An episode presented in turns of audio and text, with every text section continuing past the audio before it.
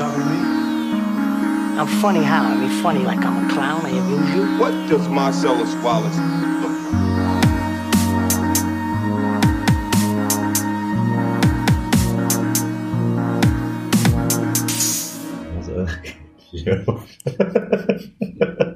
Wer schneidet denn? Frohes Neues, Felix. Frohes neues Jahr. Und, äh, wie geht's dir? Mir geht's ganz gut, eigentlich. Ich habe äh, wieder schöne, gute neue Filme gesehen und ähm, das macht mich immer sehr glücklich. Ganz gut, das macht mich ganz glücklich. Kennst du die Werbung? Wenn wir das hier gleich aufgenommen haben, zeige ich das bitte, erinnere mich dran. Ganz Guschas. Beste Werbung auf der ganzen Welt kann ich euch da draußen auch nur empfehlen. Ich habe ja keinen Fernseher mehr, deswegen sehe ich keine Werbung. Äh, Das läuft auch nicht im Fernsehen. Okay. Also, ich habe sogar keine Ahnung, wo das her ist. Weirder Scheiß, aber ist geil. Ist wirklich geil.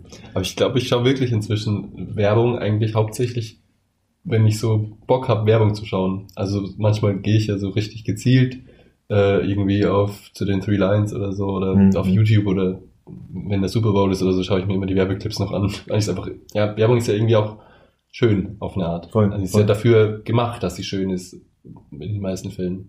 Voll. Nee, bin ich bei dir. Also ich schaue, das Ding ist, ich schaue halt viel, äh, wenn ich im Bett liege oder sowas. Wenn mein Laptop kaputt ist, schaue ich halt viel auf dem Handy. So, wenn ich dann Mhm. bei YouTube mir Videos anschaue, Und da geht kommt der halt, Adblocker nicht. da geht der Adblocker nicht, deswegen muss ich da die ganze Werbung schauen. Und das Schlimme ist, ich habe da Werbung bekommen von diesem einen neuen Handy-Game. Brawl, Brawl Stars oder sowas heißt das? Mhm. Ja, vergessen. Irgend so ein Handy-Game da. Ich habe da so viel Werbung bekommen. Ich dachte, fuck it, okay, ich installier's und es hat funktioniert dann letztendlich. Gott. Du bist genau das Problem. Wegen Leuten wie dir kriegen wir immer irgendwelche komischen Mobile Games. Das ist sowieso so eine eigene, so ein Paralleluniversum, habe ich oft den Eindruck. Mobile Games. Ich glaube, 95% der Bevölkerung konsumieren die gar nicht, aber 5% werden so richtig abhängig und buttern richtig Cash in irgendwelche kleinen Spiele, die alle Ich- gleich sind. Ich glaube, viele verwenden Mobile Games, aber darüber wird halt nicht so viel geredet. So nebenbei irgendwie Runde Candy Crush. Ja, oder aber ich glaube, Zahlen tun die wenigsten. Okay, das stimmt. Das stimmt, ja.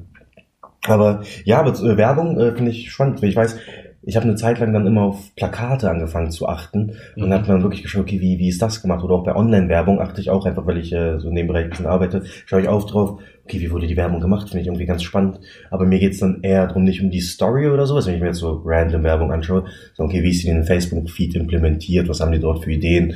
Ähm, was kann man sich vielleicht selbst ein bisschen abschauen hier und da? Ähm, Finde ich ganz cool. Ich finde es vor allem, ich habe mal irgendeine Werbung gesehen, das war von irgendeinem DC-Film, glaube ich. Ich habe schon vergessen, welcher, oder Spiel, weiß ich gerade nicht mehr, aber irgendwas hier, Superhelden-Ding. Und du scrollst halt in deinem Feed und du siehst das wie halt, wie so ein einfach ein Bild eigentlich. Mhm. Aber eigentlich ist das ein Video, und weil die Videos ja von alleine abgespielt werden, fliegt plötzlich da irgendwie so ein Superheld in deinem Feed rum, aber weil die haben halt einfach musst dir das vorstellen, das Video läuft und die haben halt als Hintergrund den Facebook-Feed und plötzlich fliegt über diesen Facebook-Feed äh, eine Person rum. So. Mm. Und dann realisierst du, dass das alles eigentlich ein, ein, ein Video ist. Fand ich, fand ich cool. Clever. Also, habe ich mir tatsächlich ein paar Mal angeschaut. Und dann auch gekauft. Nee, ich weiß ja nicht mal, was das war. Ich bin ja nicht so der Superhelden-Typ. Ja. Wer wissen will, wie wir zu Superhelden stehen, äh, hört euch unsere Folge zu äh, Avengers, äh, wie ist der Film? Avengers, äh, Die Rache von Thanos. die Rache von Thanos an. Die, die Rache der Fontane. Von Thanos. Die Rache Fontane. ja, genau. Genau. Theodor Fontane. Oh Mann. Aber was ist denn deine Lieblingswerbung? So deine Mein Favorite-Werbung? Favorite Ja. äh, bei Werbung, ähm, McDonalds, I'm loving it, weil ich Heidi Klum so heiß finde. Und einfach, das ist für mich, so sollten Deutsche sein. Weißt du, weißt, Role wer, Model. weißt du, wer den Jingle geschrieben hat? Die ist am Loving It? Mm, Kanye West. Pusha T. Ich war voll nah dran. Aber wirklich jetzt, ja, aus dem gleichen, aus dem gleichen Labelhaus. Äh, Pusha T. Schon nicht schlecht. Krasser Kerl. Richtiger G. Neulich habe ich irgendwas drüber gelesen, äh, ich glaube in der Zeit oder so, oder im Zeitmagazin, über die, in, den inflation, inflationären Gebrauch von Liebe, dass heutzutage alle Leute alles lieben. Äh, und dass, dass es anscheinend eben angefangen hat mit so ein bisschen I'm loving it und so bei so ein, okay. zwei Werbekampagnen von so großen Firmen, die da Love auf einmal verkauft haben und dann haben die Autokonzerne so nachgezogen und das auch so emotionalisiert, die ganze Werbung. Mhm. Und heute lieben alle so alles, außer Ja. sich gegenseitig und die Generationen und alle sind beziehungsunfähig und der Kapitalismus frisst uns alle auf und ich weiß gar nicht mehr. Felix, du musst nicht- Leben. Du musst nicht über dein Leben hier äh, gleich. Entschuldigung. Dann gehen wir wieder zur Kunst. Gehen wir wieder zurück zur Kunst. Ne? Wir waren ja gerade bei Favorite Werbung. Ähm, War The Favorite auch dein Favorite? Ähm, genau, The Favorite ist der neue Film von Yorgos Lantimos, der jetzt... Von Ähm, wem? Sorry? Yorgos Ah, Lantimos. Yorgos, okay. Der jetzt demnächst äh, einen griechischen, äh, ich habe mal Urlaub gemacht in Griechenland. ähm, genau, der äh, läuft jetzt demnächst auch regulär im Kino. Ähm, wir durften ihn eben auch wieder auf der Biennale sehen und da war er auf jeden Fall unter meinen Favorites ähm, der Filme, die wir da anschauen durften. Fix.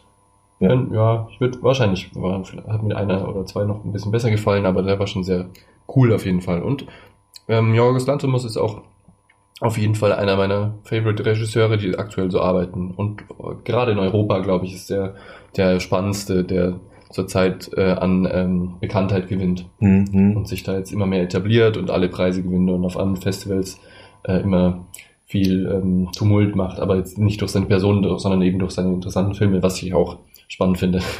Ich hab, der hat ja jetzt, der Film davor war ja Killing of a Sacred Deer und davor The Lobster ist wahrscheinlich der, der populärste, glaube ja, ich mal. Ich glaube, der Lobster war so der, den dann alle mitbekommen haben, die so ein bisschen da äh, einen Fuß in dem Genre sozusagen Mhm. haben. Voll. Genau. Und das waren ja auch, The Lobster war ja, war, The Lobster war doch der erste englischsprachige Film, oder nicht? Ich denke ja. Okay, weil ich habe nur seine englischsprachigen Dogtooth gesehen. nicht gesehen. Es könnte natürlich sein, dass Dogtooth sch- schon Englisch war. Der, Mhm. der Titel lässt es vermuten. Kann, kann sein, kann sein. Aber ich habe auf jeden Fall nur äh, Killing of a Sacred und Lobster gesehen, du auch, richtig? Und The Favorite. Und The Favorite Ja. eben, ja genau, ja. Ähm, wie fandest du die beiden davor? Okay, ähm, ja, The Lobster hat mir total gut gefallen. Äh, ich hatte eben davor gar keine Ahnung, äh, wa- was da auf mich zukommt. Und ähm, ich finde, der Film unterhält einen äh, schon quasi einfach durch die, durch die Stilmittel, die da äh, gefunden werden, wie die Dialoge quasi gestaltet werden, wie die Schauspieler das alles acten, wie die Bilder aussehen, die Farbpalette, die Story, die auch so absurd irgendwie ist und naja, ja, grotesk vielleicht nicht, aber irgendwie eben so äh, immer so ein Stück neben der Realität und dadurch irgendwie für uns so eine Metapher für unsere Gesellschaft aufzieht. Und dann kann man eben darüber hinaus noch irgendwie so ein bisschen drüber nachdenken. Ist ja durchaus ein tiefgründigerer Film auch. Doch, der hat mir sehr gut gefallen. Bei The Killing of the Sacred Deer, den fand ich nicht so zugänglich. Der war irgendwie weniger unterhaltsam. Nochmal ein Stückchen weirder sozusagen. Vielleicht auch nicht, aber den Eindruck hatte ich zumindest, als ich aus dem Kino gegangen bin. Äh, der hat mir nicht so gut gefallen. Und da musste ich mich tatsächlich danach ein bisschen reinlesen und äh, mir fiel es schwer, alle, alle Bezüge zusammenzusetzen. Aber der war auch sehr gut eigentlich. Hm. Na, ich frage einfach, weil der hat ja schon seinen eigenen Stil, äh, Jorgos Lantimos, den man halt merkt in Form von Dialogen und wie, wie das aufgebaut ist, ähm, den ich sehr mag. Ich mochte auch beide Filme. Und deswegen war ich auch sehr ähm, gespannt auf The Favorite, ähm, da er plötzlich einen Film hat, der im 18. Jahrhundert spielt. Und da war ich dann gespannt, wie er das umsetzt, weil die, die Art, wie er die Dialoge irgendwie damals in anderen Filmen inszeniert hat, passen eigentlich auch genau so ins 18. Jahrhundert, hatte ich das Gefühl. Und da war ich wirklich sehr, sehr gespannt zu sehen, wie er das dann letztendlich umsetzt. Ähm, da würde ich aber auch sagen, lass doch da gleich mal äh, einsteigen. Felix, Ich habe diesmal mich ein bisschen darauf vorbereitet. worum geht's? Ähm, genau, du hast schon gesagt, 18. Jahrhundert. Das ist natürlich eigentlich 1708. Ah, Also ja, ja. Ähm, äh, offensichtlich wissen wir alle, dass da Queen Anne regiert hat. Äh, Queen Anne, äh, die Königin von äh, Britannien, äh, hat sich damals im Krieg befunden mit Frankreich. Das ist also der historische Rahmen. Ähm, und sie hat eben ihre persönliche Beraterin äh, Sarah, äh, Sarah, Lady Sarah, die eben ihr, äh, ihre rechte Hand quasi ist. Sie selbst ist, ähm, zieht sich eigentlich ein bisschen mehr aus ihrer regierenden Position zurück, weil sie die Gicht hat und irgendwie äh, auch mit ihrem Leben nicht mehr so im Einklang ist und quasi die privaten Umstände schalten sie quasi aus. Sie hat überhaupt keine Motivation mehr zu leben, geschweige denn zu äh, regieren. Äh, und äh, muss nur instand gehalten werden, um, weil die Position ja nicht einfach so ersetzt werden kann. Also de facto re- regiert eigentlich Sarah über Anne. Gleichzeitig gibt's eben aber auch äh, andere, ähm, naja, Vertreter am Hof, die ihre eigenen ähm, Interessen da irgendwie einbringen wollen und durch über Geld und solche Dinge die Kriegsgeschehnisse beeinflussen wollen. In dieses ganze Gefüge wird auf einmal Abigail geschmissen, von Emma Stone gespielt, ähm, die wahrscheinlich, ähm, wie soll ich sagen, frischeste Schauspielerin in dem ganzen Cast, die äh, auch zum ersten Mal, glaube ich, mit Yorgos Lanthimos hier eben arbeitet. Ähm, sie ist die Cousine von Sarah. Ähm, ihr Vater ist aber in Ungnade gefallen, weil er durch Glücksspiel irgendwie den guten Ruf der Familie äh, ver verspielt hat sozusagen und jetzt muss eben Abigail an den Hof, um da zu arbeiten und fängt trotz ursprünglichen Adels, den sie aber jetzt eben verloren hat, ähm, oder ihr, ihr Vater verloren hat, wieder von ganz unten an als Zofe oder Mhm, ja, genau. Hausmädchen. Voll. Und dann ähm, be- beginnt sie sich dann eben durch ambitionierte Moves am Hof ähm, sich nach oben zu arbeiten, weil sie eben Gelegenheiten entdeckt, wie sie eben den ähm, die Gunst von bestimmten Leuten dort äh, nicht zuletzt die Königin, aber auch Sarah äh, zu gewinnen. Äh, jetzt habe Mhm. ich den Faden verloren. Also sie, Also, sie findet eben Möglichkeiten, Genau. die Leute für sich zu gewinnen und deren Gunst eben diese, diesen Favor und Mhm. sie möchte eben der Favorite von allen sein und gleichzeitig die andere, Sarah, die ja sozusagen der Favorite von Anne ist, möchte diese Position nicht verlieren. Und da fängt dann eben so ein Mächtespiel durch äh, Intrigen und ähnliches an. Und die, ja, man kennt es so ein bisschen aus anderen Filmen, dass dann eben am Hofe die Leute versuchen, äh, am Ende als Gewinner herauszugehen. Die Lage spitzt sich immer mehr zu und am Ende stellt sich dann eben heraus, wer denn der Favorite Mhm. sein darf oder die Favorite. Genau. Der, vor allem der deutsche Untertitel, Intrigen und Irrsinn, hätte man sich sparen können, aber der passt tatsächlich, weil da geht's halt eben um den Irrsinn am Hof und dann auch die Intrigen, die dann dort, äh, Die Intrigen auf jeden Fall, den Irrsinn, naja, also, das, also da, der, Irrsinn, der Irrsinn, der, Irrsinn ja, ja. Der, der, der Königin, äh, der, der Anne, ein bisschen und dessen, was auch am Hof passiert, so dieses prunkvolle alles und ähm, die, die Tänze, die Partys, sage ich mal, die, die äh, seine Party, die die geschmissen haben, ähm, all das ist so der Irrsinn, der, da- der, der, der da passiert. Ja, ja, klar. Der, der, der, aber an dem Wort störe ich mich ein bisschen, wenn ich ehrlich bin, aber gut. Die ist, ist ja immer wieder neues Vergnügen, die deutschen unter Ja. Subtitles sozusagen von so Filmnamen zu bekommen.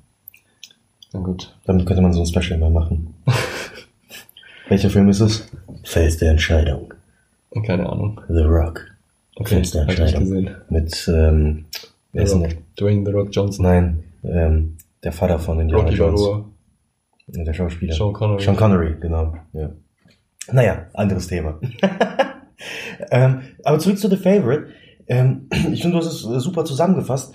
Und ich fand den Film auch wirklich durchweg spannend und interessant, weil dort tatsächlich einfach durch diese Intrigen und dieses Machtgefüge, was irgendwie einerseits klar ist, aber dann doch irgendwie wieder durchgewirbelt wird und jeder versucht irgendwie für sich einen Vorteil rauszuschaffen und vor allem nicht nur die, die zwei ähm, äh, Frauen, Rachel Weisz und Emma Stone, sondern aber auch die anderen am Hof versuchen ja auch natürlich für sich selbst irgendwie Vorteile rauszuschlagen. Und da fand ich dann einfach unfassbar spannend, dem Ganzen zuzuschauen. Und okay, wer bringt jetzt welche Moves, um in diese Position zu kommen oder in dieser Position zu bleiben? Wie kommunizieren die miteinander? Geil, ich mag sowas. Ich mag sowas tatsächlich. Ähm, wo du halt merkst, so der Status quo ändert sich die ganze Zeit eigentlich. Ähm, und da hat man ja auch eben gesehen, Emma Stone, die halt neu dazukommt, hat ja am Anfang noch Schwierigkeiten gehabt, musste ja am Anfang noch, noch putzen, den Boden schrubben und keine Ahnung was. Ähm, ihr wurde am Anfang, als sie noch überhaupt zum Hof gefahren ist, äh, hat ihr ein Typ sie irgendwie unsittlich berührt, hat sie über hier unter den Rock fassen oder irgendwie sowas. Ähm, sie musste sich damit erstmal irgendwie so irgendwie so, wollte sich aus dieser Position befreien, weil es einfach Kacke ist natürlich. Und dann hat sich, okay, wie komme ich da raus? Ich möchte nach ganz oben kommen, so, weil dann muss ich mich mit dem allem nicht mehr beschäftigen. Ähm, wohingegen Rachel Weisz bereits die Position oben schon hatte und die halt aber halten wollte. Ähm, und da fand ich geil zu sehen, wie die sich immer mehr und mehr angleichen und wie die gegeneinander fighten. Geiles Ding. Super gespielt, muss man auch sagen. Findest du nicht? Doch, ähm, ich rechne da auch mit einem Oscar für Olivia Colman. Sie war super. Die hat, glaube ich, die eben die Queen Anne spielt, ähm, hat eigentlich jede Szene geklaut. Emma Stone, ich mag eigentlich ihr Spiel sehr gern, aber es ist dann doch immer wieder sehr ähnlich. Ähm, ja, ich möchte jetzt nicht das Wort Typecast und ähnliches Mhm. verwenden, aber sie hat da das gebracht, was sie eben immer kann. Gleichzeitig sehe ich dann dann doch immer wieder nur Emma Stone dahinter. Ähm, da würde ich mich freuen, wenn sie mal ein paar neue Facetten uns zeigen könnte. Aber ja, das hat mich jetzt natürlich gar nicht gestört in dem Sinne. Und auch Rachel Weisz hat toll gespielt. Äh, sowieso eine Schauspielerin, von der ich noch gerne noch ein paar Filme nachholen möchte. Voll ich auch. Ich fand sie jetzt, wo ich sie gesehen habe, sie ganz cool eigentlich. So, ich Mhm. mag ihre Art irgendwie. Ja, die kennen wir ja auch schon aus dem Lobster. Mhm. Ähm, genau. Äh, aber Olivia Colman allen voran äh, hat da, glaube ich, sehr gute Aussichten auf den Oscar für beste Nebendarstellerin zum Beispiel. Und hat ja auch schon, der Film hat ja jetzt auch schon etliche Preise gewonnen Mhm. auf Festivals und so. Was ich, was ich, ähm, also voll stimme ich, stimme ich dir auch zu. Ich finde es wirklich super, super gespielt. Ich fand es auch super gefilmt. Viel Weitwinkel äh, wurde verwendet, teilweise auch richtig starker Weitwinkel. Fischauge. Ja, wirklich ja. Ähm, und das fand ich geil, weil du bist oft auch durch die Gänge des äh, durchgefahren. Sie wurde ja, die, die Königin wurde ja oft dann wirklich durch die Gänge hin und her gefahren. Und die Kamera geht dann mit durch die Gänge, schwenkt von links nach rechts in diesem Fischei.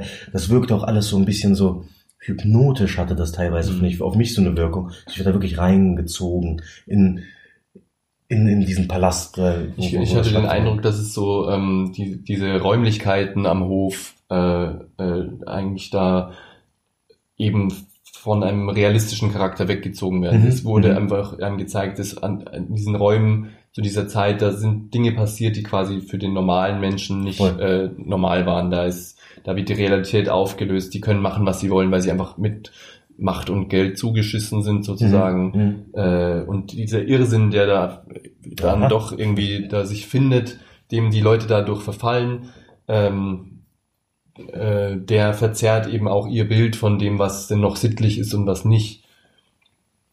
Da, da habe ich mich irgendwie so ein bisschen an dem Gedanken äh, festgehalten, dass warum dieses Fischauge ist, weil es ist nämlich wirklich auffällig, ja, dass Mhm. eben die Ränder de, des Bildes dann richtig verzerrt sind. Voll. Es geht gar nicht so sehr drum, einen Raum, wie es, äh, keine Ahnung, mit 70 Millimeter Film oder so ist, in seiner Vollständigkeit zu zeigen, sondern es, äh, ja. Du verzerrst den der, Raum Genau, tatsächlich, der ja. Rahmen, der Rahmen wird irgendwie so verzerrt und es wirkt einfach gar nicht mehr natürlich. Mhm. Mhm. Und ähm, ja, da ist es eben spannend, weil, weil die Kamera da irgendwie das Medium ist oder die, die, das Mittel der Wahl ist, um uns das zu zeigen. Während die, die, und natürlich bei den Filmen davor war das eigentlich viel stärker, waren es viel stärker die Schauspieler. Ich glaube, hier ist nämlich dem, äh, äh, hat der Lantimos jetzt eben mal so ein, eine Sprache gefunden, die, glaube ich, für viele ein bisschen zugänglicher ist. Es ist nicht ganz so weird, weil die Leute nicht, nicht ganz so mechanisch sprechen wie in den anderen Filmen bisher. Also sie wirken durchaus ein bisschen natürlicher, vielleicht aber dann im Schritt sogar ein bisschen überzeichnet. Also sie sind sehr hysterisch aufgeregt, gerade natürlich diese Olivia Coleman, die da, ähm, also die Queen Anne, die die ganze Zeit zwischen Depression und Hysterie und äh, eine Euphorie auch hin und her Mhm. ähm, gerissen ist und hin und her gerissen wird, weil eben alle an ihr zerren und auch die anderen ähm, sehen sich irgendwie in, äh, in einem nüchternen, äh, berechnenden äh, Charakter, bei dem sie aufpassen müssen, dass sie keinen falschen Schritt machen und gleichzeitig ähm, ja doch den anderen gegenüber ähm, Emotionen zeigen müssen oder wollen. Mhm, mhm, voll. Ich finde aber auch wirklich, ähm, das Spannende ist ja, dass es ähm, diese Königin Anne gab es ja wirklich tatsächlich ähm, und sie hat tatsächlich ähm, 17 Fehlgeburten gehabt, beziehungsweise nicht 17 Fehlgeburten, aber 17 Kinder sind gestorben, davon waren die meisten Fehlgeburten auch, Mhm. was halt auch einfach krass ist. Ähm, und hier in dem Film, ich weiß nicht, ob das in echt äh, genauso war, hatte sie ja dann 17 Kaninchen, glaube ich, äh, für, für, für die verstorbenen Kinder, ähm, mit denen sie dann aber gespielt hat und für sie waren das halt so ihre, ihre Kinder. Und das zeigt halt einfach so wirklich so wie, wie, wie, wie crazy das da halt schon zugeht, wie krass das da eigentlich alles ist, wie geladen das alles ist. Ähm, und ich finde, was der Film halt so spannend macht, der baut die ganze Zeit Spannung auf, Tension, und löst sie dann aber auch immer wieder so. Und ich bin da die ganze Zeit gespannt, okay, was passiert jetzt? Wie wird diese Spannung jetzt gelöst? Und dann wird die halt wieder gelöst. Durch, durch verschiedenste Sachen. So, sieht man schon im Trailer, durch irgendwie Spannung aufbaut, zack, die sind da bei diesem En äh, Entenschießen oder was das war. Ähm, wird dort dann die Spannung gelöst. Ich will jetzt nicht zu viel verraten, aber ähm, Und da kommen immer wieder solche, solche Momente, wo die Spannung aufbaut und bam, und irgendwie wird die gelöst. Und das fand ich geil an dem Film. Du kommst von einem Ding zum nächsten, immer weiter, weiter. Und der hatte keine Längen. Was ich auch interessant fand, ist, waren die Männer in dem Film. Die waren relativ im Hintergrund alle, hatten vergleichsweise wenig zu sagen. Die, die eigentlich alles bestimmt Mhm. haben, waren die Frauen. Naja, Mhm. es gab schon den einen, der eben, äh, äh, der hatte, war jetzt nicht dominant in dem Sinne, aber der war, wurde uns schon als mächtig und Ja. ernstzunehmend vorgestellt, dadurch, dass er eben, äh, ich glaube, eben sehr viel Geld für den Krieg beisteuert. Mhm. Und Auf dem, jeden Fall. galt es dann zu kontrollieren, dass der nicht zu sehr an Macht gewinnt. Genau. Aber so trotzdem waren es die Frauen, die, die, die halt. Geschichte hier quasi ähm, vorantreiben und Genau. kontrollieren und, und die Männer waren eher so äh, Variablen, Mhm. die, die eben beda- bedacht werden müssen. Genau, genau. Und das Spannende fand ich, nur, und das fand ich so witzig und so gut gemacht, wo die Frauen halt wirklich Real Talk machen und halt einfach auf die Kacke hauen und äh, deren, deren Machtspiele haben und so weiter. Männer natürlich auch. Aber waren, dabei waren es die Männer, die halt Perücken trugen, sich geschminkt haben, sich da so schick gekleidet haben. Das wurde auch sogar noch im Film thematisiert. Die hatten so dieses püppchenhafte Auftreten. Und in diesem püppchenhaften Auftreten haben die eigentlich so ihre püppchenhafte Art auch noch versteckt. Die Männer waren verletzlich, die waren lauchs, kann man fast sagen. Die waren halt wirklich so, so, was man so als klassisch so, ah, sei mal nicht so, sei mal so, du bist zu weiblich oder sonst was. Hier wurde das irgendwie so auf den Kopf gestellt, ein bisschen, was ich einfach cool fand, wie, wie mit dem, wie mit diesem Thema auch umgegangen wurde. Mhm. Dass halt die Frauen, die hatten das Sagen, die hatten die Hose an die Männer waren halt so die Weicheier, sage ich mal, Mhm. größtenteils. Ähm, fand ich cool, fand ich einfach wirklich spannend, äh, dem zuzusehen. Super Ding. Ja, das war, ja klar, das ist natürlich total auffällig, dass die Frauen hier ähm, so im Vordergrund stehen und äh, eigentlich die Geschichte uns hauptsächlich äh, über die drei Frauen erzählt wird. Mhm. Mhm. Ähm, Ja. Vielleicht, ja, irgendwie, ich musste jetzt da so ein bisschen drüber nachdenken, was du so meintest. Ähm, die Überspannung, wie das aufgebaut ist und wie, dass es immer wieder entladen wird dann. Das habe ich jetzt, während du es so erzählt hast, habe ich das so ein bisschen mit Comedy verglichen. Es ist ja auch eine schwarze Voll. Komödie und es, äh, eben auch die Spannungsmomente sind sehr pointiert, Mhm. wie so eine Pointe von einem Witz Mhm. sind auch die Szenen oft aufgebaut. Also es ist sehr strukturiert. Erinnere mich, äh, ich erinnere mich gerade nicht dran. Äh, doch, der Film war auch in Kapitel unterteilt. ja, ich habe vergessen, wie viele. Ich glaube, Mhm. ich weiß es nicht. Ich will jetzt nichts Falsches sagen. Müssen drei oder fünf wahrscheinlich sein, sodass auch die Akte, glaube ich, jedes Mal mit einem Zitat ist. Dann das fand ich auch cool, dass immer ein Zitat war. ähm, äh, Kapitel quasi folgt, quasi äh, uns nochmal introduced wurde äh, und so, glaube ich, dann eben auch Zeitsprünge noch überbrückt wurden. Der Film war ist eben über diese Randelemente auch sehr durchstilisiert. Also wir haben ja schon über den Stil durch die Kamera und das, und das Scha- Schauspiel gesprochen, ähm, was eben uns dieses wieder etwas hyperrealistisch beziehungsweise gro leicht groteske wieder vermittelt. Ähm, was ich sagen wollte vorhin, als ich über die Kamera gesprochen habe, dieses Mal ähm, ist, ähm, weil es eben in so einem in so einer Periode angesetzt ist, sehr viel natürliches Licht. Also das ist ja dann doch aus, durchaus realistisch äh, ausgeleuchtet, dadurch, dass dann zu der Zeit eben keine Elektrizität bestanden hat, ist hier alles mit Tageslicht oder eben Kerzenlicht oder so gelöst. Auch das, ähm, wie er eben Licht und Schatten hier einsetzt, finde ich sehr äh, gelungen auch. Mhm. Und ja, ich, ich weiß auch nicht, es sieht immer so wertig aus, wenn es Voll. jemand gut filmen kann mit, mit natürlichem Licht. Ähm, wollen wir langsam in den Spoiler-Talk äh, rübergehen? Es gibt nicht so viel zu spoilern, theoretisch, oder willst du noch was loswerden? Ich überlege gerade.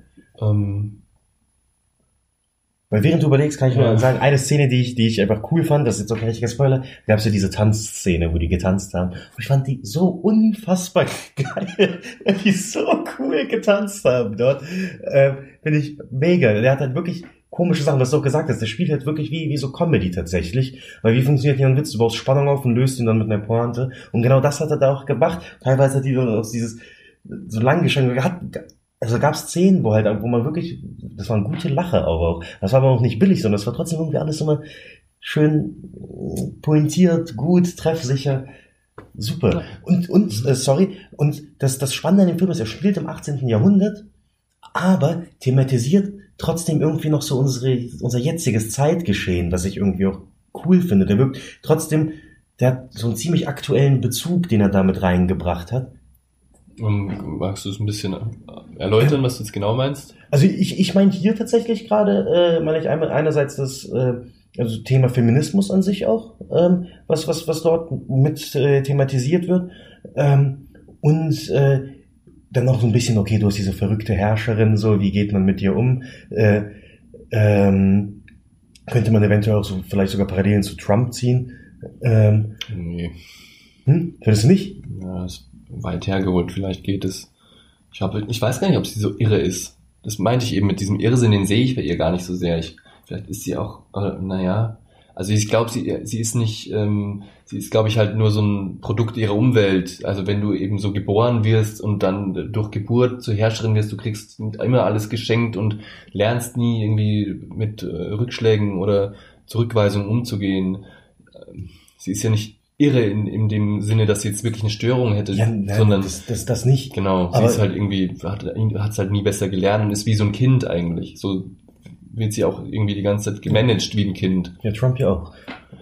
Naja, man könnte jetzt argumentieren, dass Trump es ja schon irgendwie selber noch geschafft hat, in diese Führungsposition Okay, zu kommen. okay, ja, Und, gut. und er, der Alright. weiß zumindest, was er macht, auch wenn es vielleicht nicht immer das Beste ist. Okay, ja, ja. Gut, aber, du- aber, du aber, hast aber, einen Punkt, ich will den jetzt okay. auch gar nicht. Mhm. Mhm. äh, aber, negieren. aber, größtenteils so Thema Feminismus und Sexismus, äh, wie halt mit, also wie, wie Männer dort halt thematisiert werden, wie auch, wenn der eine Typ möchte ja was von Emma Stone, wie sie mit ihm dort auch umgeht, finde ich spannend und gut umgesetzt. Ja, ja, ja, klar, das ist dann alles äh, angelegt auch in dem Stoff.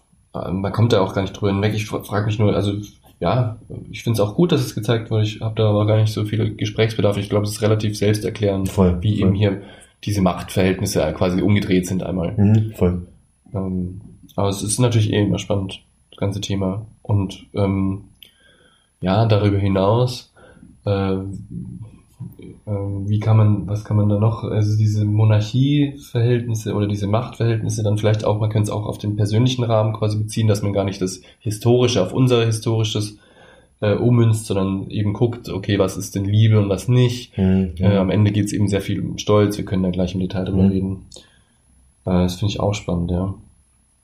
Also überhaupt bei Lantimos, äh, glaube ich, können wir immer, Immer, immer ja. schauen, was, dass er uns immer noch was erzählen möchte über, über quasi die Gesellschaft Voll. und aber auch äh, vielleicht die einzelnen Mitglieder dessen nochmal im Detail. Also Mhm. gar nicht so.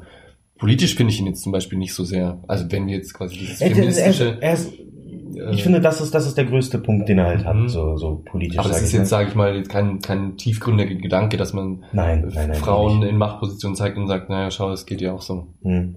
Und stimmt. Männer sind Das stimmt, auch das lächerlich. Aber äh, äh, ist auch ein Gedanke, der eine Daseinsberechtigung hat. Mhm. Ja, aber lass mal, lass mal. Lass mal übergehen, ja. Alright, aber dann zum Abschluss nochmal, äh, geht ins Kino, schaut ihn euch an. Wirklich Empfehlung von Genau. uns beiden. Und Ich würde es nochmal wiederholen, dass ich, glaube ich, diesmal sagen würde, das ist ein Film, der sehr vielen Leuten mehr gefallen äh, Das stimmt, wird. Als das stimmt. Vor allem The Killing of the Secretary finde ich ziemlich, ziemlich sperrig. Schwierig, das ist Der Lobster zugänglichste. ist, ist schon zugänglicher, aber auch ein bisschen weird und den hier versteht man, glaube ich, mehr, weil er auch lustiger ist. Voll. Also der Lobster war schon auch lustig, aber das war so ein Schmunzelhumor meistens. Mhm, mhm. Und hier ist er eben sehr viel pointierter. Da würde ich jetzt noch ganz kurz, jetzt fällt mir wieder ein, was ich davor sagen wollte, weil du über Humor gesprochen hast und das alles pointiert ist. Oft hatte ich den Eindruck, dass die Szenen, in denen was gezeigt wird, was die ähm, Personen tatsächlich lustig finden, die, äh, die Rollen, was die lustig finden, das fand ich gar nicht so witzig. Also es war natürlich immer absurd und grotesk und ähm, irgendwie deswegen lustig, weil es eben so seltsam ist, in welchen Verhältnissen die da damals gelebt haben. Ich meine, das meiste davon ist tatsächlich wirklich irgendwann passiert, aber ich finde es dann immer eher verstörend, äh, irgendwelche Rennen von irgendwelchen Enten Mhm. oder ein nackter Mann wird mit Obst oder Gemüse beworfen, diese ganzen Spielereien, mit denen sie sich eben vergnügt haben, Mhm. die waren nicht so pointiert erzählt, sondern die wurden eigentlich sehr ausführlich uns gezeigt, um eben diese ähm, Völlerei uns darzustellen, diesen Überluxus, äh, die, in den welchen Verhältnissen die Leute da geredet haben. Und in, in der einen Szene geht es darum, wir brauchen Geld, um den Krieg zu finanzieren, in der nächsten schmeißen sich das Geld Mhm. quasi um die Ohren, weil Voll. die langweilig ist. Voll. Gut, ähm, damit habe ich jetzt dann doch schon wieder ein paar Sachen quasi sozusagen schon, naja, vorweggenommen. Ab der Stelle würde ich sagen, jetzt verraten wir, äh, was dann wirklich auch im Plot noch weiter passiert. Also, wenn ihr den Film noch sehen wollt, dann hört doch später erst den Rest dieser Folge an. Genau, das ist es. Sehr gut. Ähm, Du wolltest einen Jingle machen als Überleitung. ja, natürlich.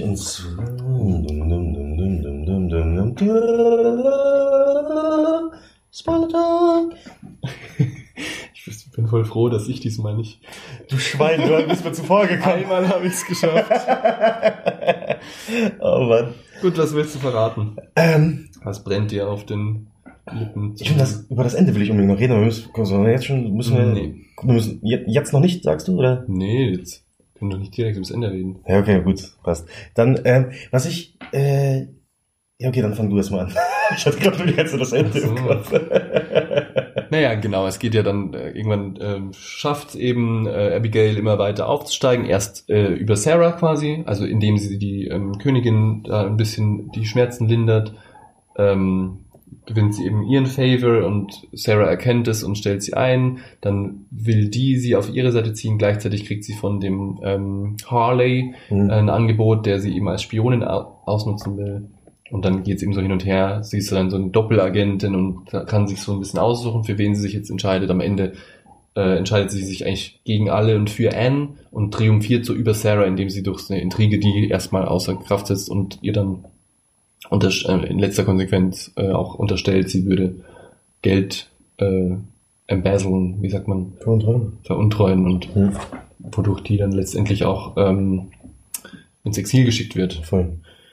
Äh, ja, soweit irgendwie, am Ende ist ja irgendwie keiner ein Gewinner. Also ich glaube, wenn man so quasi den Anfang vergleicht, natürlich ist sie aufgestiegen. Vielleicht geht es tatsächlich Abigail besser als am Anfang, das stimmt schon, aber da, wo sie eigentlich sein wollte, ist sie dann doch nicht, weil ihr, glaube ich, ihr, ihr ganze Macht und Triumph zu Kopfe gestiegen ist und sie es dann irgendwann übertreibt und dann diese Macht auch quasi Anne gegenüber zeigt, dass sie die ausnutzt und nicht, Weil ich, sie ich nicht richtig re- respektiert, sondern nur ausgenutzt hat dafür. was, was ich da halt spannend fand, ist die ähm, ähm, Homosexualität von, von, von der Königin. Ja, das haben wir noch gar nicht thematisiert. Genau, weil äh, ich habe dann auch bei Wikipedia gelesen, anscheinend äh, gab es halt Rumors, dass sie Mhm. irgendwie was mit Frauen gehabt haben soll, aber es ist irgendwie nicht fix. So, aber hier in dem Film wird, wurde das halt eben so aufgefasst, dass sie was mit Rachel Weisz, ich habe vergessen, wie Sarah. mit Sarah auch was hatte, die hatten auch Sex.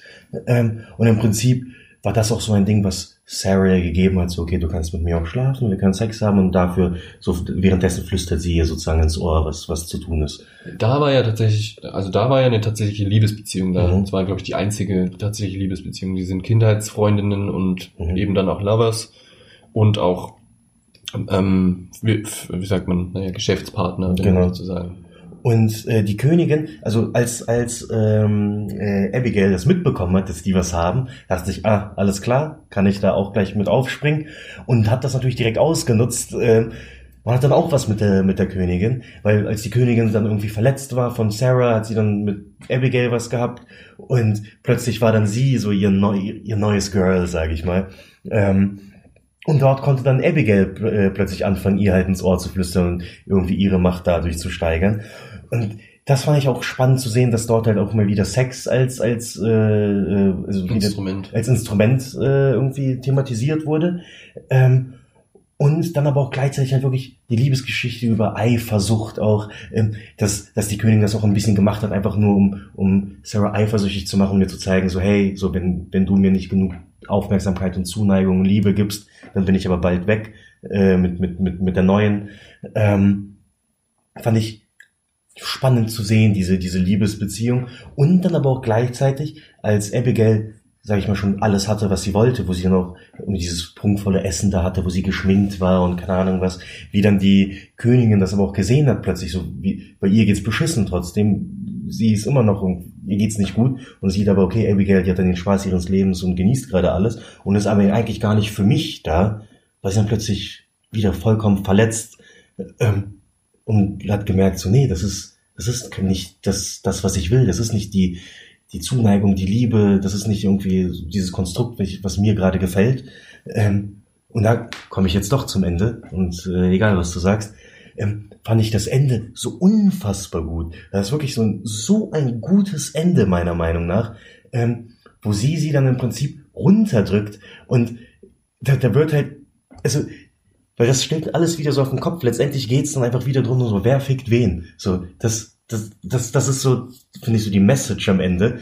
Ähm, wer fickt letztendlich wen? Und trotzdem ist es dann die, die große Königin, die dann letztendlich sie halt runterdrückt und ihr sagt so, hey, letztendlich habe ich dir trotzdem das Sagen. Fand ich genial gemacht. Hm.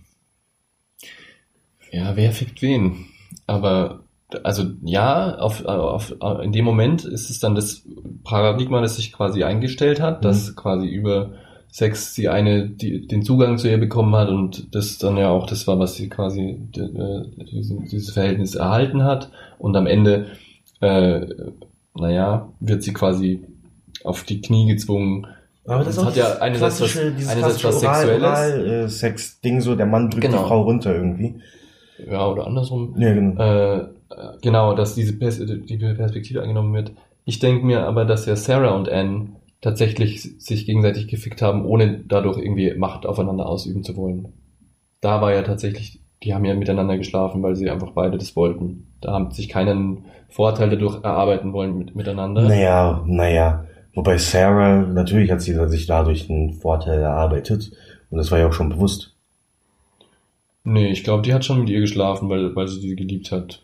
Ja, aber gleichzeitig so kam da trotzdem auch das Machtding, hat das Ganze so ein bisschen korrumpiert, hatte- so hatte ich das Gefühl, weißt du? Hm, aber nicht deswegen. Vielleicht Dann kamen halt andere Sachen dazu, dass, dass sie eben erkannt hat, dass diese Frau N einfach nicht in der Lage ist zu regieren, weil sie Hm. halt eben irgendwelche anderen Probleme hat.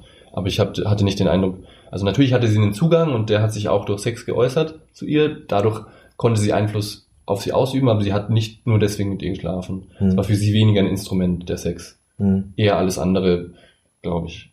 Und, und man hat ja auch, man hat ja auch immer gemerkt, wenn sie quasi sie beleidigt hat, dann hat sie sich auch immer wieder entschuldigt. Ja, also ja. da war ja dieses Abuse, diese abusive Relationship durchaus noch reflektiert. Es hat sich für mich am meisten wie eine, wie eine ernsthafte Beziehung angefühlt, ähm, die die beiden eben gepflegt haben. Sie hat sie ja irgendwann als Dachs bezeichnet, ganz am Anfang so, du siehst aus wie ein Dachs, du bist auch albern und irgendwann später hat sie sich, glaube ich, sogar wieder dafür entschuldigt. Hm. Und ähm, so schließt ja dann eigentlich auch die Beziehung zwischen den beiden, dass sie beleidigt sind aufeinander und Sarah schreibt dann eben an Anne Briefe, die dann aber durch Abigail abgefangen werden, in denen sie sich entschuldigt und eigentlich wieder zur wieder auf die Wiedervereinigung äh, hinarbeiten möchte, also sozusagen ihren eigenen Stolz überwindet und Anne möchte das ja auch, aber Mhm. ist eben zu stolz, um selbst den ersten Schritt zu machen und dadurch, dass es nie passiert und dann diese Veruntreuungsgeschichte von So Abigail noch eingestreut. Genau, das ist ja das tragische Ja. Ende, dass quasi die Liebe durch die Intrige ähm, nicht mehr zustande kommt, sondern Mhm. zerstört wird eigentlich.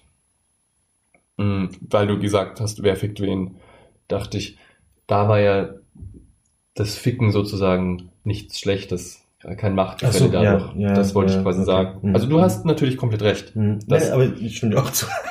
Weil Ja, das, das das ja quasi Abigail äh, am Anfang ja über diese Gicht, wo sie die Beine eingerieben hat, was ja vielleicht, Fleisch. was ja das vielleicht schon sogar so ein leicht sexueller Mhm. Moment dann Mhm. war für zumindest Anne, Hm. ähm, angefangen hat und da endet sie dann auch wieder, dass sie ihr die Beine massieren Genau, soll. genau. Und da fand ich dann aber auch interessant so, weil da war auch diese dramatische Musik so am Ende. Und so, wen hat's, wen hat's schlimmer erwischt letztendlich? So, nach dem Motto, so, auch so, ist es das, was sie wollte, hat sie eigentlich das erreicht, was sie wollte, oder ist sie immer noch eigentlich nur so ein, äh, also, befolgt sie immer noch Befehle von anderen und hat eigentlich nicht die Freiheit, äh, die sie eigentlich haben wollte. Weil es ging, bei ihr ging es ja auch um die Freiheit. Sie wollte sich nicht von den Männern was sagen lassen, sie wollte machen, worauf Mhm. sie Lust hat. Ihr ging es darum, frei zu sein, wirklich Mhm. selbstbestimmt leben zu können, was sie trotzdem am Ende nicht konnte. Und sie ist ja immer noch die Frau ihres Mannes. Mhm. Ja. Den sie dann, also sie hat eben äh, ja dann irgendwann geheiratet, um eben den äh, Status einer Baroness wieder zu erlangen, um Mhm. wieder adelig zu sein. Das gelingt ihr alles, also auf dem Papier gelingt ihr alles, was sie möchte, aber am Ende bleibt sie dann trotzdem in so einer äh, in so So ein einer Machtverhältnis. Ja. Abhängigkeit. Aber Machtabhängigkeit, genau. Ja. Voll. Und das fand ich cool. Also ich muss echt sagen, mir hat der Film echt gut gefallen. Ich habe auch Lust, den, glaube ich, nochmal zu sehen. Ja, ich warte noch ein bisschen, aber ich schaue mir den auch noch gerne nochmal an. The Lobster habe ich auch schon mindestens zweimal gesehen. Ja, ich auch. Schöne, schöne Filme auch einfach und machen Spaß und sind unterhaltsam und gleichzeitig eben doch auch relativ äh, ja, interessant, auch um nochmal drüber nachzudenken. Vor allem hat er aber auch relativ schnell jetzt die Filme rausgebracht. Okay, Ja. Sacred Deer kam ja von einem Jahr raus oder sowas, oder? Ähm, Mhm. und dann kam jetzt The Favorite direkt von, genau, Killing a Sacred Deer habe ich ja sogar noch zwei, Moment, habe ich ihn 2018 gesehen? Kam da 2018 raus, Killing sein. Sacred Deer? Bin mir nicht ganz sicher, ob der ähm, Weil wenn ja, dann hätte ich ihn eigentlich in meine Top-Liste noch mit reinnehmen für die müssen. Award-Season quasi war der halt Mhm. wahrscheinlich auch wieder dann für Cannes. Ich glaube, äh, das ist so Cannes-Material. Mhm. Da wird er wahrscheinlich immer abliefern. Ja, wollen wir über den Titel noch reden? The Wer- Favorite? Also der, The Favorite. Natürlich liegt es auf der Hand, dass Abigail da primär erstmal sich aufdrängt. Für sie will ja The Favorite von Sarah werden und dann von Anne. Aber gleichzeitig war ja quasi Sarah der Favorite von Genau. Anne ursprünglich und verliert diese Rolle dann. Aber auch äh, Anne möchte ja sozusagen nur, nur geliebt werden. Genau, genau, ja. Mhm. Ähm, und ich glaube, letztendlich ist ja aber auch das, was du gesagt hast, das Tragische. Eigentlich waren dann letztendlich doch die Favorites waren halt äh, Sarah und Anne. Mhm. Ähm, und Sarah, Abigail. Abigail. Oder wen meinst du? Nein, also die, die tatsächliche Liebesgeschichte, die waren so. halt die eigentlichen Favorites voneinander, sage ich mal. Aber halt durch die Macht äh, oder Die die, Gier Lust- die oder- Gier, die Gier nach. Macht und Eifersucht ähm, ist es dann kaputt gegangen. Mhm. Ähm, und letztendlich waren die dann halt nicht alle nicht glücklich. Eigentlich hat ja Abigail ist ja wirklich mit nichts gekommen und hat jetzt auch nicht so richtig viel Neues zu bieten für die Mhm. beiden. Mhm. Also gut, sie kennt irgendwie Kräuter und dadurch, ähm, dadurch kann sie halt irgendwie die Gicht ein bisschen stillen, die Schmerzen stillen, aber die heilt sie ja auch nicht. Äh, Das hätte wahrscheinlich irgendein Quacksalber hingekriegt, so. Und alle anderen haben sie auch nur so als mh, Instrument gesehen, als Chance, äh, um eben am Hof irgendwie rumzuspionieren und die Leute gegeneinander auszuspielen. Voll. Ja. Hast du noch was zu sagen tatsächlich? Weil mir fällt jetzt auch äh, gerade, ist es auch ein bisschen was her, dass, dass ich einen Film gesehen habe, deswegen tue ich mir auch ein bisschen schwer, wenn ich ehrlich bin. Ähm, Ja, aber ich, bin glaub, ich habe eigentlich das meiste dazu gesagt. Man muss ja auch nicht alles durch, ähm, Kauen. durchkauen und die Leute sollen ja durchaus ge- gerne selber sich noch ein Bild davon da. machen. Mhm. Ich fand ihn, ja, technisch toll, interessant auch gelöst. Da haben wir über Kamera und gesprochen. Musik ist auch, ähm, Super, fand ich echt ja, ist gut und Musik. auch stimmig. Der Ton ist wie immer ganz unterhaltsam. Also das ist ja so ein bisschen das, was an diesen Lantimos-Filmen so das Besonderste ist sozusagen, dass es so einen ganz eigenen Stil hat. Man erkennt sofort, Ja. dass das so ein idiosynkratischer Regisseur ist, der seinen ganz eigenen Stil da gefunden und hat und verwirklichen will und auch immer wieder ein bisschen variiert. Also wie gesagt, ähm, es ist nicht, äh, nicht genauso wie bei The Lobster Killing of a Secretary, sondern es ist wieder ein bisschen anders. Sieht alles noch, auch noch mal ein bisschen anders aus, aber man erkennt sofort, dass er das ist. Und es hat so seinen ganz eigenen, trockenen, schwarzhumorigen Charme. Voll, voll finde ich spannend. Ähm, Jorgos Lantimos meinte ja, man kann keinen Realismus im Film darstellen. Er hat gesagt, ja, das ist einfach unmöglich so. Deswegen versucht er es auch erst Ja. gar nicht, weil ich einfach eine spannende, spannende Prämisse finde, wie er an das Ganze rangeht. Ähm, und da habe ich auch mal ein Interview von Colin Farrell gesehen, der bei Killing of Deer und äh, Lobster mitgespielt hat. Der meinte, als er bei, bei The Lobster am Set war, weil die Leute kannten schon seine Filme davor und er kannte auch die Filme davon, wusste er, wie die Leute dort gesprochen haben, weil anscheinend war es dort ebenso, ähm, dass dass eigentlich keine Anweisung vom, von äh, Jorgos Lantimos war, hey, redet mal so ein bisschen hölzern und irgendwie, so, ja, das, das wurde nie erwähnt. Das war einfach so. und das finde ich spannend, dass sich das einfach so ergeben hat anscheinend. Man muss das gar nicht mehr sagen, die machen es schon automatisch irgendwie. Und das wird dann vielleicht so zusammengeschnitten oder wie auch immer, dass dort diese, dieser gewisse Flair dann da ist. Schon interessant. Ja, ich finde es auch ähm, spannend, immer wenn, wenn äh, Künstler das eben machen, dass sie gar nicht, gar nicht den, auf den Anspruch von Realismus mehr eingehen, sondern vielmehr sogar ähm, äh, das bewusst quasi ähm, so stilisieren, dass man richtig merkt, okay, das ist nicht die Realität, aber jetzt dadurch, dass ihr das erkennt, könnt ihr jetzt ja ein bisschen mitdenken, wie lässt sich das denn alles deuten und auf euch beziehen Voll. äh, was Voll. ich da euch gerade erzählen will. Find- äh, Ich muss oft einfach an so alte Theaterstücke denken, wo als allererstes erstmal der gan- ganze Plot erzählt wird. Was wird jetzt gleich die nächsten zwei Stunden hier passieren? Und dann wird es erst ausgespielt, Ja. damit man sich einfach gar nicht mehr so sehr auf die Geschichte konzentrieren muss, was jetzt wohl, ah, was passiert als nächstes, sondern man kann Du weißt es bereits schon. der ja. Lyrik lauschen und die Motive ein bisschen erarbeiten. Mhm. Ja, finde ich, finde ich gut. Ja, in diesem Sinne, ähm, wir beide sind einer Meinung bei dem Film. Ja. Äh, Langweilig. Tut mir leid. Und äh, nee, top Ding, super gut. Ähm, dann danke ich dir für das tolle Gespräch, Felix. Ja, aber sehr gerne. Vielen Dank für die Einladung. Ja, natürlich. Und in diesem Sinne leite bitte den Abschiedsjingle ein. Der Abschiedsjingle kommt jetzt. Wir waren auf der Biennale. Biennale. Biennale. Haben jetzt alle Filme besprochen. Der dauert aber Und lang. jetzt singt alle mit. Der dauert lang. Ich dachte so, du hörst relativ schnell auf. Aber es hörte nicht auf. Also, warum habe ich dich nur gefragt? Ich hoffe, dass es dir jetzt so peinlich ist, dass du es einfach rausschneidest. Mal schauen. Alright. I'm funny how? I mean, funny like I'm a clown. I amuse you. What does Marcellus Wallace Louis, I think this is the beginning of a beautiful friendship.